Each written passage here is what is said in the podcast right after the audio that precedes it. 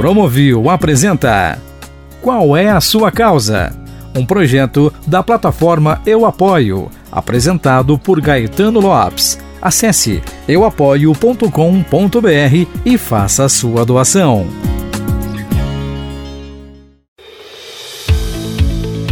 Eu Apoio é a única plataforma de doações que possui uma seleção de ONGs que atendem aos 17 Objetivos de Desenvolvimento Sustentável definidos pela ONU. No podcast Qual é a Sua Causa? Gaetano Lopes abre espaço e conta as histórias e trajetórias de grandes personalidades que fazem a diferença com trabalhos de grande impacto social. A nossa causa é compartilhar a cidadania e transformar vidas com segurança e transparência do início ao fim. E a sua? Então, comece agora. Acesse euapoio.com.br, escolha a ONG que será beneficiada e faça sua doação.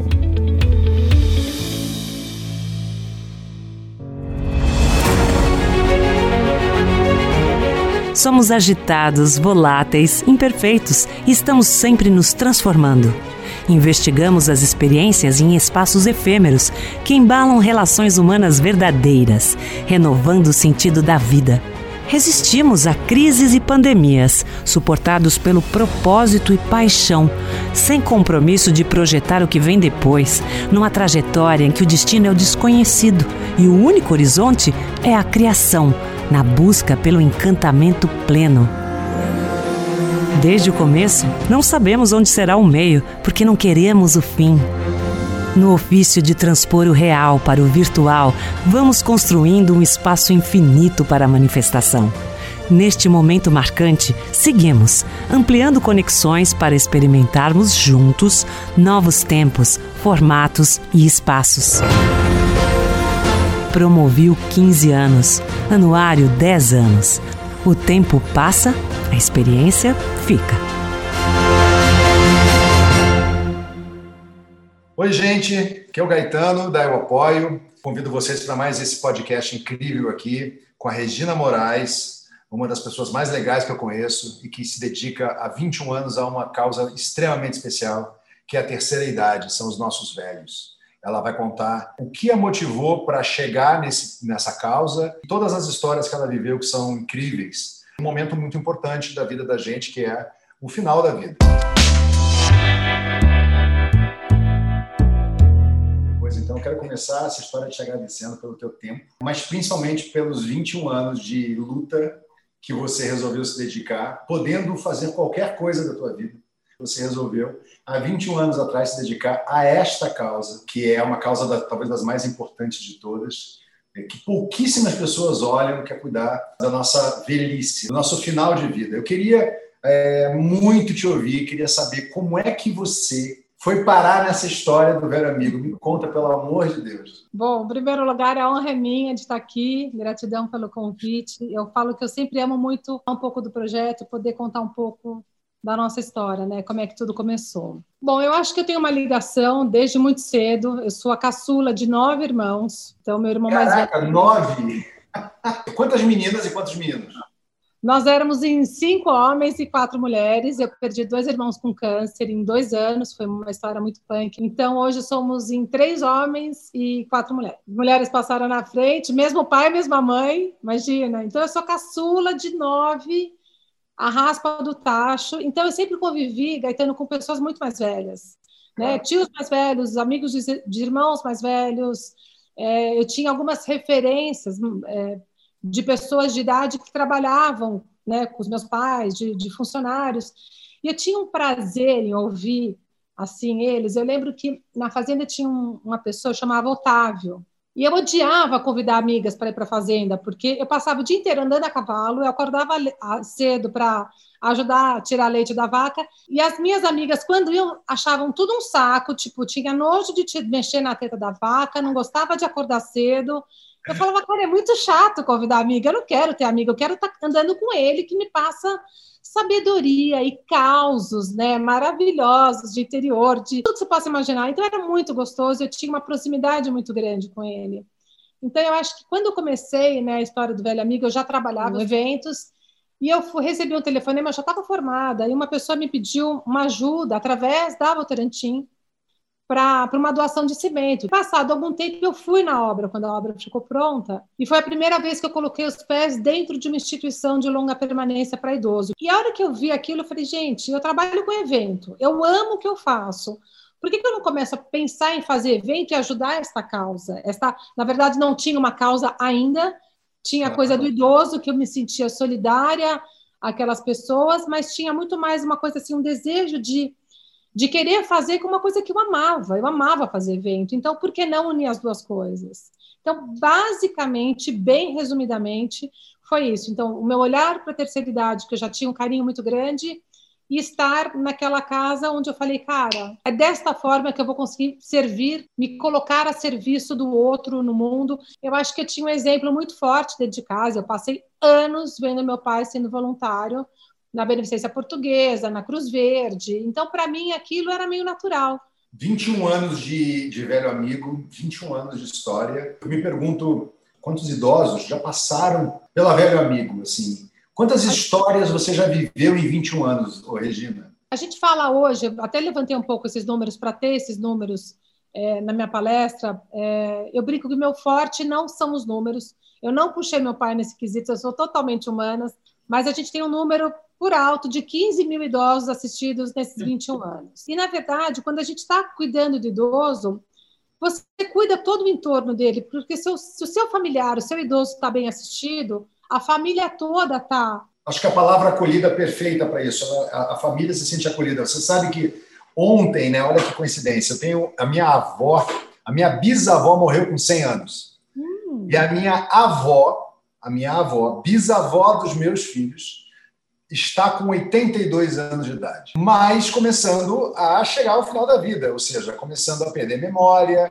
A minha mãe, ela trabalha há 40 anos como cuidadora de pessoas, idosos, pessoas em reabilitação, há 40 anos que ela é chefe de enfermagem de uma clínica que cuida de pessoas assim.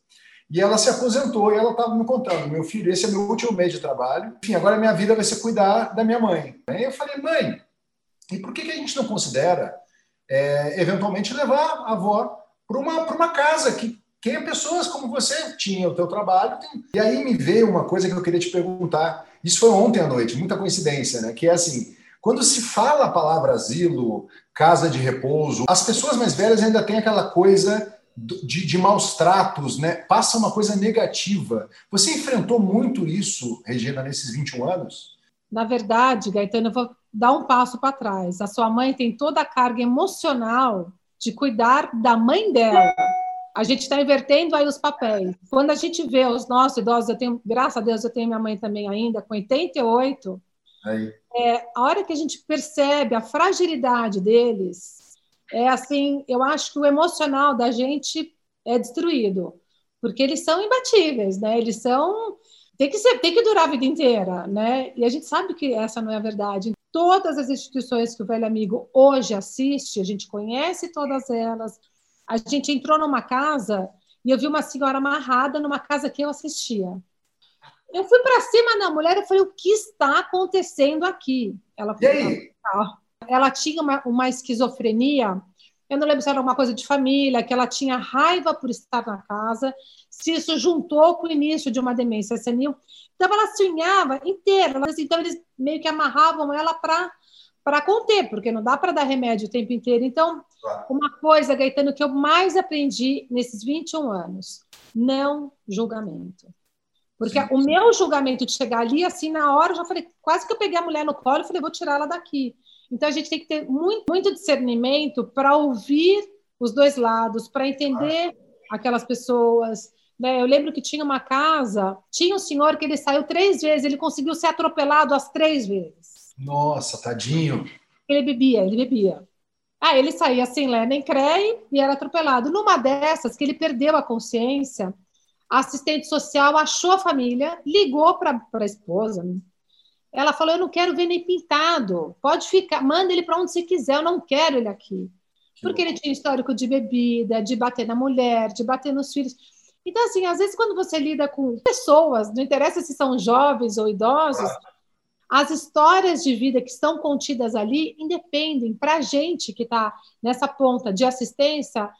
Eu não posso, eu não posso entrar no mérito se ele bebia, se ele batia. O que a gente quer levar, o instituto hoje, a nossa grande preocupação é levar essa qualidade de vida com dignidade para esse idoso que está no final da vida. Porque vamos Sim. combinar, quando você coloca uma, uma pessoa numa instituição de longa permanência, já não está no dia a dia. Então, eu entendo a preocupação da sua mãe. Quando você conversa, se você está numa mesa falando, a minha mãe, com 88, se a gente está numa mesa, eu agitada, se eu estou falando e não estou olhando para ela e falando, ela perde a conversa. Já era.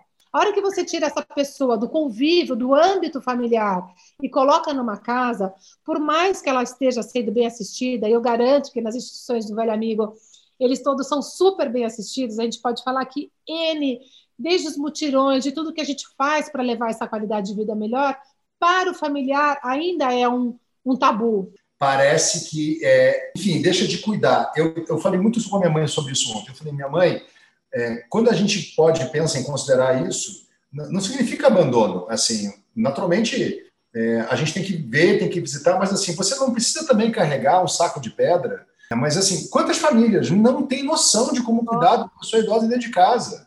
É, é, eu acho que esse é o ponto principal que me chamou a atenção ontem, que me deu vontade de falar sobre isso com você, que lida com esse tipo de gente.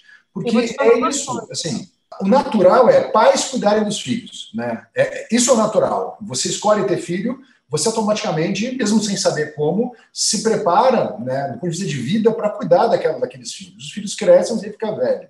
Qual é a responsabilidade dos filhos de verdade de cuidar dos pais é, no que diz respeito a cuidados para idosos? Não é não dar carinho, não dar amor, não estar tá junto. É esse o ponto para mim. Hoje o velho amigo atende a quantos projetos? Um monte. Você, você vê várias realidades incríveis, diferentes. Mas é assim, é o final da vida, né? É, é o final da vida com dignidade. É disso que a gente está falando. É, todas as outras causas que a gente tem no apoio, elas, elas falam de reabilitação, de oportunidade para jovens, do meio ambiente, enfim, você lida com a morte. Ela é inevitável. Porque quando você lida com jovens, com ensino profissionalizante, com crianças, você consegue quebrar o ciclo de pobreza. É. Com idoso, não. Com idoso, você definitivamente é você levar um final de vida digno. Então, assim, eu lembro a época, vamos falar das épocas de vacas gordas, né? Quando a gente conseguia sair de casa. A gente fazia. Eles foram ao teatro em um ano muito mais do que eu. Eles tinham teatro todo mês, eles tinham peças para ir, porque a gente fazia parcerias. Então, o projeto sempre, o Velho Amigo sempre viveu muito dessas parcerias. Então, a gente fazia muito também, muitos mutirões. Então, tinha é, mutirão de catarata, mutirão da saúde, mutirão da beleza. No mutirão da beleza, a gente levava todas as idosas. Então, a gente levava todas as idosas, né, todas as casas, na verdade. A gente hoje faz a ponte com 17 instituições. 17, isso que eu queria saber. E a gente chamava todas as instituições para fazer parte do mutirão. Então a gente parava a Rua Augusta, elas iam no Jacques Janine da Rua Augusta. A gente, tá, todo mundo está tendo que se reinventar. Né? Então, assim, as parcerias são parcerias com pessoas que, que estão no meu círculo. Então, por isso que eu falo, não dá para não amar fazer isso. Eu lembro que uma vez uma pessoa, ela devia me odiar, porque ela fez uma entrevista e ela falou assim: Ah, mas você começou o projeto, você é publicitária. Ela quis dar a entender em grosseiras palavras que não tinha mais nada para fazer e eu resolvi criar um projeto para ajudar meia dúzia de idosos. Vamos combinar, porque se fosse assim, desta forma que você está me vendo, eu acho que eu teria aguentado um ano, dois, três, cinco, agora 18, porque foi quando a gente fez 18 anos. Se não tem verdade, não tem paixão, Gaetano não vai para frente. Eu não ganho tostão para fazer isso e eu, eu vou, de novo, eu trabalharei de graça para o resto da minha vida. Aliás, vou trabalhar, porque o Velho Amigo é a minha missão, porque isso me brilha os olhos, porque saber que eu estou beneficiando um monte de gente que vai no teatro ou que sai do cabeleireiro com o cabelo roxo, porque ela escolheu ficar com o cabelo roxo. E isso, para mim, é o meu propósito de vida isso é o que me move, isso é o que me faz acordar todos os dias. Eu falo, meu, que delícia. E daí, lógico, eu sou publicitária, eu vou unir tudo que eu mais amo fazer para ajudar. Então, assim, a gente faz o Dia Internacional do Idoso, que é dia 1 de outubro, a gente faz show para todos os idosos assistidos. A gente vai atrás de tudo gratuito para eles. É lógico que o show, eu vou atrás de pessoas que eu amo.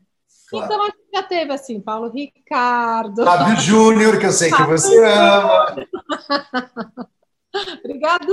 É muito gostoso, assim. É, eu acho que isso é o que, é o que move, sabe? O Instituto e que estamos aí há 21 anos. E se Deus quiser, agora eu vou contar uma insider para você, com toda a ajuda, eu acho que de muitos parceiros, e o Visa foi assim muito maravilhoso junto com o apoio desde 2017. Não estou falando isso porque eu estou com você, porque eu estou na tua presença, mas foi fundamental e a gente está caminhando para um desafio agora de ir para outros estados. A gente fez Olha. um edital, sim, super spoiler para vocês.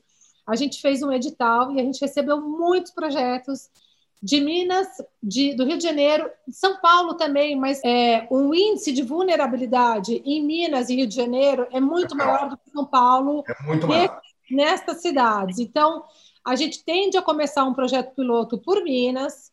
Então, estou captando recursos, estou indo atrás de pessoas incríveis. Vamos montar um fundo emergencial para o Instituto Imagina, eu demorei sete anos para sair do estacionamento da casa da minha amiga para ir para o escritório. Então, tudo que eu faço, Gaetano, é com muito pé no chão. Assim, eu acho que eu, a palavra que eu mais ouvi do meu pai a vida inteira foi humildade. Então, eu acho que eu, eu tento trazer essa humildade para tudo na vida. Eu entrei nessa história. Aliás, a gente tem uma história muito parecida no que diz respeito ao terceiro setor, porque eu também, até pouco tempo, aliás, ainda sou, de certa forma, profissional de eventos, profissional publicitário, profissional na área de eventos largar tudo, a gente não larga nunca, né? Tem um ano, literalmente, que eu só falo da Eu Apoio, eu só quero ajudar os outros. E, só que quando eu fico vendo, ainda, ainda mais dessa crise, o setor de eventos passando pelo que está passando também, que é muito cruel, é, e aí ouvindo você falar, eu fico assim, nossa, é verdade, eu não preciso parar de fazer o que eu fiz na minha vida inteira para fazer isso. Eu posso perfeitamente juntar as duas coisas. Caetano, não dá mais para as pessoas pensarem em qualquer, qualquer setor sem um propósito é isso, essa, essa, é esse, desculpa, esse tesão de querer fazer as coisas, de juntar as pessoas por um propósito que tem que ser muito maior. Não dá para a gente ficar só olhando para o nosso umbigo. E eu acho que a pandemia veio mostrar isso. Né? As pessoas se mostraram muito solidárias. No começo foi muito maravilhoso, porque as doações foram assim absurdas. Agora também chegou uma hora da gente. Acabei de fazer um vídeo esses dias. A gente fala, gente, pelo amor de Deus, as doações caíram drástica, mas despencaram. Então, assim, eu acho que a gente tem que voltar a se unir enquanto nação. Então, quem está no lugar de privilégio, caramba, tem que fazer alguma coisa. E não dá mais para ficar dormindo e achando que, que o outro vai fazer. Não, a gente tem que fazer. A gente tem que levantar, levantar a bunda da cadeira e tem que fazer porque está precisando, porque tem muita coisa para ser feita. Tem, muito, tem muitos é. pratos andando a, é, enfim, de formas diferentes, de barcos diferentes, como você citou. E, e, e de verdade, né, o, o que, que a gente pensou lá atrás? Quando eu pensei nessa ideia, eu falei assim, gente, não importa qual é a causa, porque eu sempre ia ajudar, a minha causa especialmente é crianças, né? Amo atuar com crianças, sempre amei. Mas crianças não são mais importantes do que idosos, que não são mais importantes do que os animais, que não são mais importantes do que o meio ambiente. Quer dizer, o que importa é a causa que a pessoa quiser né? Assim, não importa qual é a causa que você está atuando, desde que você faça alguma coisa e atue de forma organizada. E que doe gente... aqui, ó. Claro, principalmente. Porque se não bater no coração, ele vai fazer uma doação pontual no Natal para aliviar, o é peso. É esse o ponto. É, vai no dia das crianças cheio de brinquedo, é. doa lá no Natal um peru e acha que está tudo certo. E em janeiro, as instituições, as pessoas têm o mesmo problema. E quando eu comecei a descobrir isso, eu falei assim: peraí, eu acho que tem um caminho de ajudar. Né? Você fala só, você acabou de falar, as doações caíram, caíram desesperadamente. O ano passado foi recorde brasileiro de captação, esse ano já começou no, no fim da fila. Né? Porque as pessoas, a, a cultura de doação no, no Brasil tem que mudar. Né? O nosso papel é apoiar as pessoas a apoiarem é apoiar as empresas a apoiar. Esse é um facilitador. Por isso a rede é importante. E o que vocês fazem, que vocês inspiram, e vocês estão aqui fazendo bate-papo como esse, a gente leva esse conhecimento, porque às vezes eu estou aqui batendo a cabeça na mesma coisa que meu vizinho está fazendo, Eu não sei. Então, como é importante claro. essa rede, como é importante a gente estar tá falando sobre isso, a gente está, é, eu acho que mostrando todas essas causas, e, de novo, se a pessoa tem que bater no coração. E eu acho que a hora que a gente fala com essa inspiração, e você tem esse brilho no olho também, parece que a gente quer levar as pessoas assim, né? Tipo, vem comigo, vem, você vai entender que é muito bom poder ajudar. Essa é a coisa mais linda de trabalhar nessa área. Assim, é uma área, lógico, tem é, tem um esforço no sentido da, dessa batalha diária, disso, mas é um acordar com prazer que você fala, eu vou atrás de patrocínio com muito amor, com muito, sabendo que eu vou estar ajudando muita gente. Então, eu acho que, que essa máquina é uma máquina que, sabe, a engrenagem gira, a engrenagem funciona de uma forma que, que não tem como não render frutos. E daí Aí vai toda para a parte do autoconhecimento, né? De toda aquela coisa que a gente sabe. Quando você está nesse fluxo, quando você vai buscar esse autoconhecimento, as coisas parecem que vão caindo, assim, sabe? Não, é muito diferente, é muito, é muito bonito isso. É muito bonito. Eu vou te falar, é, eu, eu tenho, estava fazendo os números, tu estava falando de números, eu também. A gente estava fazendo, estava fazendo uma avaliação com o time de quantas pessoas a gente já ajudou, né? Ou seja, de novo, quantas pessoas a gente já ajudou a ajudarem que são Sim. os números que me interessam são esses, ou seja, quantas pessoas foram beneficiadas e quantas pessoas se engajaram, né? Só para você ter uma noção de um número que me deixa muito orgulhoso, eu descobri ele ontem, tá? Não é uma, também é spoiler aqui para você em primeira mão. O, só no Visa Causa, só no programa com a Visa, que é o apoio criou e gerencia, são 3 milhões e meio de pessoas já. Mas aí, quando a gente olha para outra ponta, também é incrível, porque são mais de 300 mil pessoas que já foram ajudadas. Ou seja, são 300 mil idosos, crianças, pessoas que precisam de emprego, gente doente. É muito bonito isso. Qual é a sua causa, Regina Moraes? Ai, que fácil. A minha causa é a causa do idoso, é o que me move, é o que eu tenho afinidade desde cedo né? Contei toda aquela historinha de amigas e tudo mais, porque era isso. Eu, eu preferia estar muito mais com essas pessoas, me contando histórias, me contando causos, me contando lendas. Então era, era um lúdico que eu fui, eu cresci com esse lúdico, que foi muito gostoso e que hoje eu tento passar para os meus filhos de alguma forma. Eu vi meu pai a vida inteira, então eles estão vendo a gente aqui trabalhando e fazendo e às vezes se preocupando, muitas vezes comemorando comemorando parceria. Saiu hoje na Folha de São Paulo, a gente ganhou aí, um, fomos uma das instituições escolhidas dentre, sei lá, muito mais de 100 pelo BTG Soma, que tem tudo a ver com esse momento que a gente quer de expansão, né? Eu acho que eu falei muito para eles até na entrevista, falei como eu via muito a coisa da, da humildade, mas de que forma que eu ouvi meu pai falando humildade? Ele nunca falou não brilhe, a humildade, quando eu falo em humildade do projeto, que outra frase que meu pai falava muito, era o que a mão direita dá, a mão esquerda não precisa saber. Então eu sempre ficava aquela coisa, puxa, divulgo ou não divulgo? Falo do velho amigo ou não falo do velho amigo? Porque eu não estou usando isso para me beneficiar, de forma alguma. Mas eu acho que chegou a hora, nesses 21 anos, desse filho voar, desse filho ir para o mundo. E eu acho que agora esse momento é o momento que a gente quer todo mundo junto mesmo, é o momento desse coletivo, a nova era pede, né? Claro esse sim. coletivo. Ninguém faz mais nada sozinho. Então, só gratidão, assim. Uma das coisas que nós também temos em comum é a nossa autoestima, né? Mas a gente não acorda de, com tempo ruim. Mesmo quando está tudo ruim, é, a gente acorda de manhã e fala: é hoje. Hoje a gente vai dar um jeito de fazer diferente. Eu te conheço e sei disso, né? O pouco que a gente se conhece, a gente sabe que a nossa energia é assim. E te ouvindo aqui falar, me, me vem também claramente a necessidade que a gente está precisando nesse momento duro que a gente está vivendo, é, onde essa doença terrível afeta principalmente né, a, a, a, essa, a, a esse público, essa terceira idade que você está se dedicando há 21 anos. É, a gente precisa liderar a agenda positiva, porque não é possível mais só ouvir notícia ruim. Então, é, eu fico muito feliz de estar gravando esse podcast com você. No meio disso, que é uma tristeza, mas de te ouvir com tantas notícias boas, porque eu não aguento mais ouvir notícia ruim. Né? É muito sério o que a gente está vivendo e muito sério o que está acontecendo com a cabeça, com a vida das pessoas, é, porque é para uma geração. A gente não tem consciência do que vai acontecer daqui a 10 anos na cabeça dos nossos filhos, das, dos amigos dos nossos filhos, de todas as pessoas, famílias que estão perdendo, enfim, principalmente os mais idosos por causa dessa doença terrível. Né? Daqui a 10, 15, 20 anos, isso vai. Imagina como é que vai ser contar esse período, né? É, e, e, eu vejo você falar com tanto otimismo, me deixa mais feliz, mais arrepiado, com mais vontade de ser assim, liderar a agenda positiva.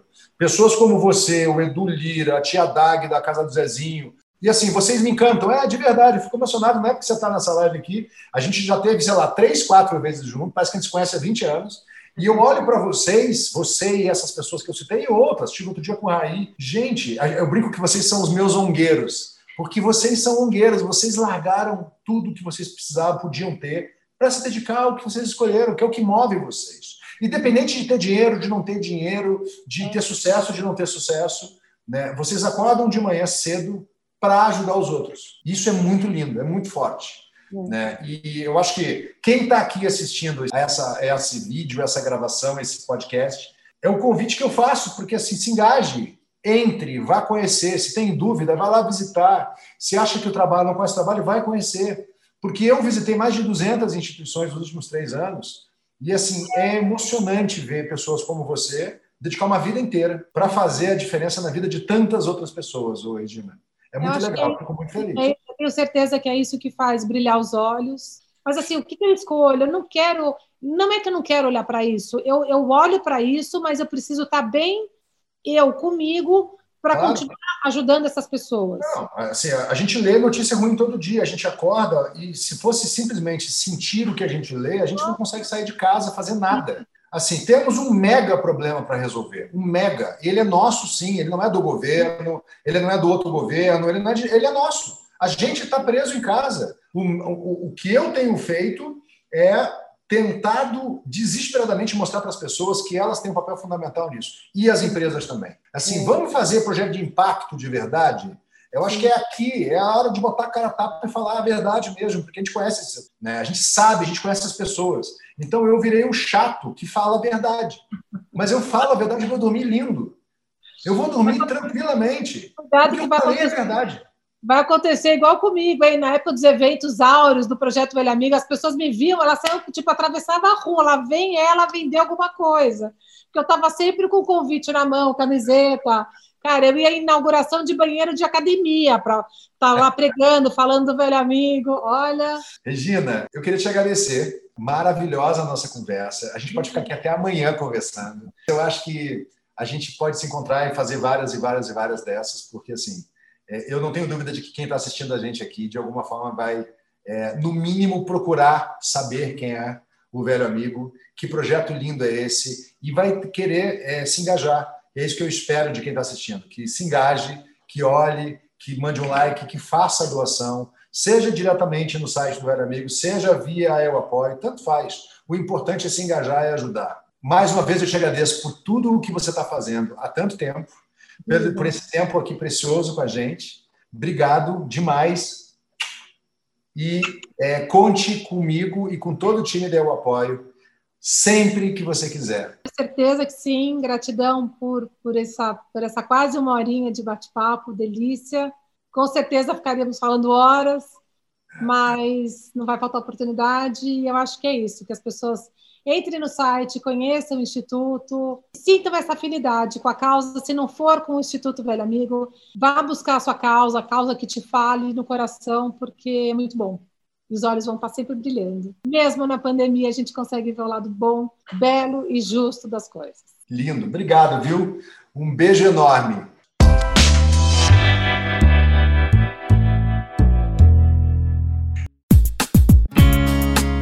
Você ouviu Qual é a sua causa? Um projeto da plataforma Eu Apoio em cocriação com o Promovil, apresentado por Gaetano Lopes. Acesse euapoio.com.br, escolha a ONG que será beneficiada e faça sua doação.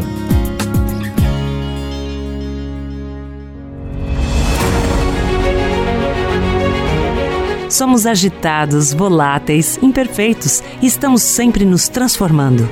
Investigamos as experiências em espaços efêmeros que embalam relações humanas verdadeiras, renovando o sentido da vida Resistimos a crises e pandemias, suportados pelo propósito e paixão, sem compromisso de projetar o que vem depois, numa trajetória em que o destino é o desconhecido e o único horizonte é a criação, na busca pelo encantamento pleno.